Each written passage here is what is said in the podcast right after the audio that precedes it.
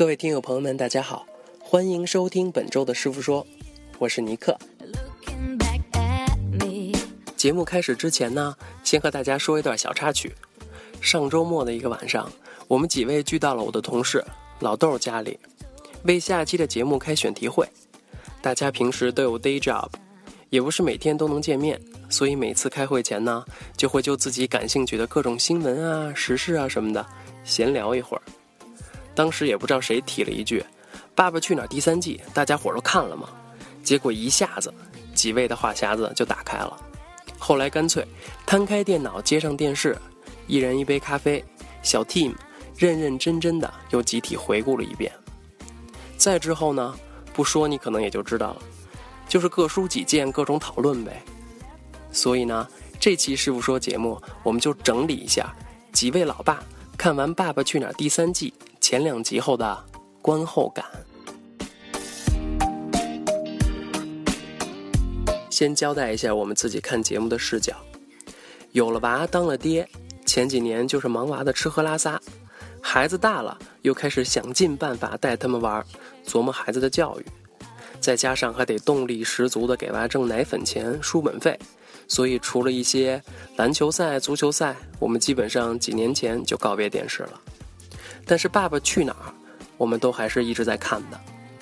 和那些明星萌娃的粉丝们不太一样，我们几位追星那是追不动了。除了看个热闹，可能更多的是想在几位明星大腕身上找些同命相连的安慰感。但这一季的《爸爸去哪儿》不太一样，第一次来了一个外国人，还是在一群中国同胞中同吃住、共玩耍的，所以自然也就多了一些看点。节目的内容呢，我就不多说了，先说说我们对几对父子父女的印象吧。孩子们性格鲜明，个个可爱。康康高冷，和老爸一样，走的是硬汉路线。诺一呢，软萌，阳光，乐观。夏天美丽，温柔，内秀。轩轩呢，痴情活泼，喜怒形于色。大俊嘛，憨厚搞笑，时不时还和老爸叫个板。实话实说，几种性格的孩子，我们在自己娃的幼儿园、学校，以及师傅说以前采访的若干家庭中都见过。孩子真真实实、迥异的性格，让他们相处起来特别互补、和谐，十分有爱。再说几位明星，主持、演戏、打拳，没得说，和前两季都一样，全是成功人士。可这次几位中国老爸们压力还真不小，因为有个加拿大的洋奶爸夏克立，带着节目里唯一的女娃，观众也就不由自主的会比较中西育儿方式的不同了。崇洋媚外呢倒是谈不上，但是这么一比较，视觉感官上的冲击还是有的。节目只播了两集，可微博、微信上对夏天父女二人的好评如潮，也是不争的事实。什么没有公主病的公主啊，什么就夏克立父女俩最和睦啊之类的话，在大家朋友圈里半开玩笑的一看，也未必客观正确，但是这话里话外多多少少都透露着赞许。那咱们就借着节目中的片段，整理几处我们几位奶爸感触最深的地方，也顺便说一下自己的观点。第一。玩也好，学也好，老爸平时真的要花时间和孩子在一起。不知道大家是否还有印象？节目一开始的访谈中，几位老爸分别是这么说的：胡军说，从来没有单独带孩子出去过，他妈妈不在，我会抓狂，心里有点犯怵，而且孩子也很嫌我。刘烨说呢，这是大姑娘上轿头一回，平时没有太多时间。也和孩子没有太多的交流。林永健呢？一年三百六十五天，我有三百五十天在拍摄现场。邹市明说，在他们第一次喊爸爸、第一次抬头、第一次爬、第一次走，我基本都没在他们的身边。而夏克立却说，我是他的玩具，我要花很多时间和他在一起，这比任何东西都重要。我们都理解，明星艺人都忙，我们老百姓除了上班带孩子，还要狂挤时间呢，更何况他们呢？但这五位老爸不同做法导致的结果，也是有天壤之别的。暖场时，几对父子父女被分别锁在房间里，要求独处一段时间。大人孩子不是各种尴尬，就是没话找话。只有夏天妇女很享受这段时间。房间门打开了，还聊得意犹未尽。所以，还是那句话，陪伴是最好的爱。说起来容易，做起来太难了。第二，当老爸的有些话不必明说，对孩子的爱尽在不言中。大儿子康康其实外冷内热，为人处事都很细腻，但是老爸胡军好像总是不太能找到和儿子沟通的节奏，屡试屡败，屡败屡试。不时还希望从儿子那儿能得到一些认可，会习惯地问：“你老爸棒不棒？哎，你老爸厉害不厉害？”看着真是可怜天下父母心。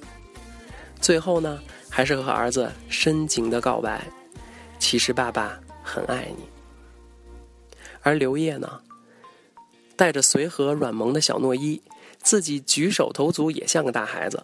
节目一开始的时候好像没有进入情况。但是最后，带着娃蜗居在破窑洞里，不得不蹩脚地给他生火做饭、打扫卫生时，父子相处的画面就变得格外温暖。一切尽在不言中。这让我想起听过一位妈妈说的话：要让这么大的孩子能够感觉到你的爱，你就得亲手照顾他的吃喝拉撒，哄他睡觉，给他讲故事。喜欢娃。不用挂在嘴边上，他都能从你对他的照顾中感觉到。其实这话说的接地气，道理也朴实。最后一点，也是让我们几位感触最深的，就是东西方家长在关爱孩子的形式和实际的侧重上是截然相反的。回忆一下，林永健和夏克立两位老爸带着孩子排戏的画面。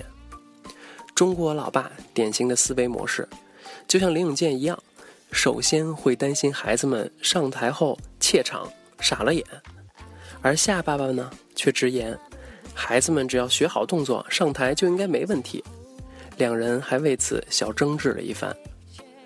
儿子大俊在排练中胡闹了几下，林永健一开始显得手足无措，后来便和儿子发生了冲突，气得自己出去冷静了。但夏爸爸。还是耐心十足的带着孩子们继续彩排。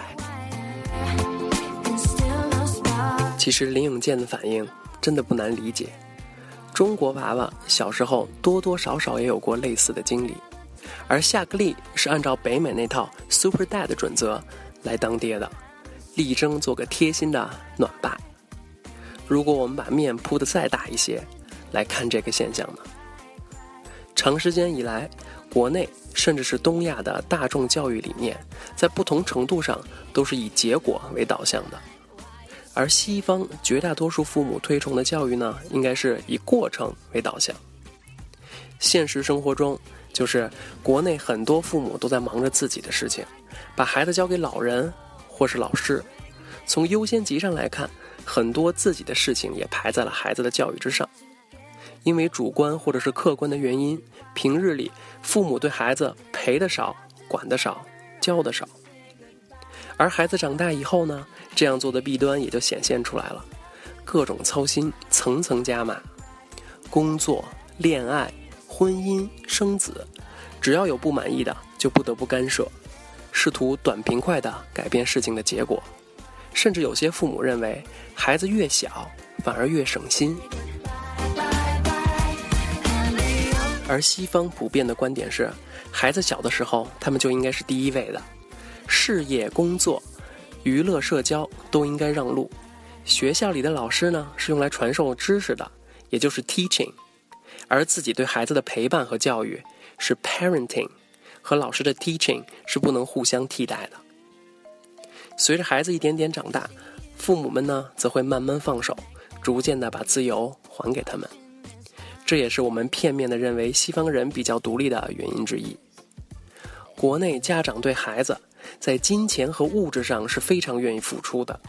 但是研究表明，西方家长则更倾向于付出更多的心血和耐心。所以对他们来说，孩子小的时候，我们贴心耐心地陪在你身边，不盲目追求结果，不过度的依赖学校和老师，培养成好性格。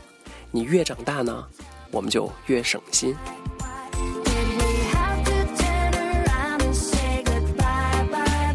好了，以上三点就是我们几位看完两集《爸爸去哪儿》后感触最深的地方。我们身为普通人家的老爸，看着几位明星，他们事业有成，呼风唤雨，但在自己孩子面前还是小心翼翼，如履薄冰，时而又多愁善感，真心能体会到为人父的不易。看着他们在节目里的访谈，倾诉内心感受时，对他们的敬佩又油然而生。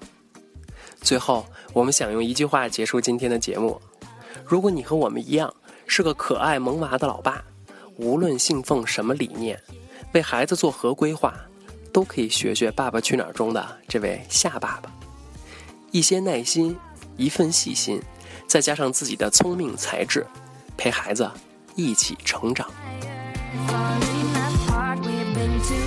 以上就是本周的师傅说，感谢您的收听。您可以在各大播客平台上搜索“师傅说”，订阅我们的电台，也可以关注我们的微信公众号，了解我们的最新资讯，和我们交流互动。我是尼克，我们下周再见。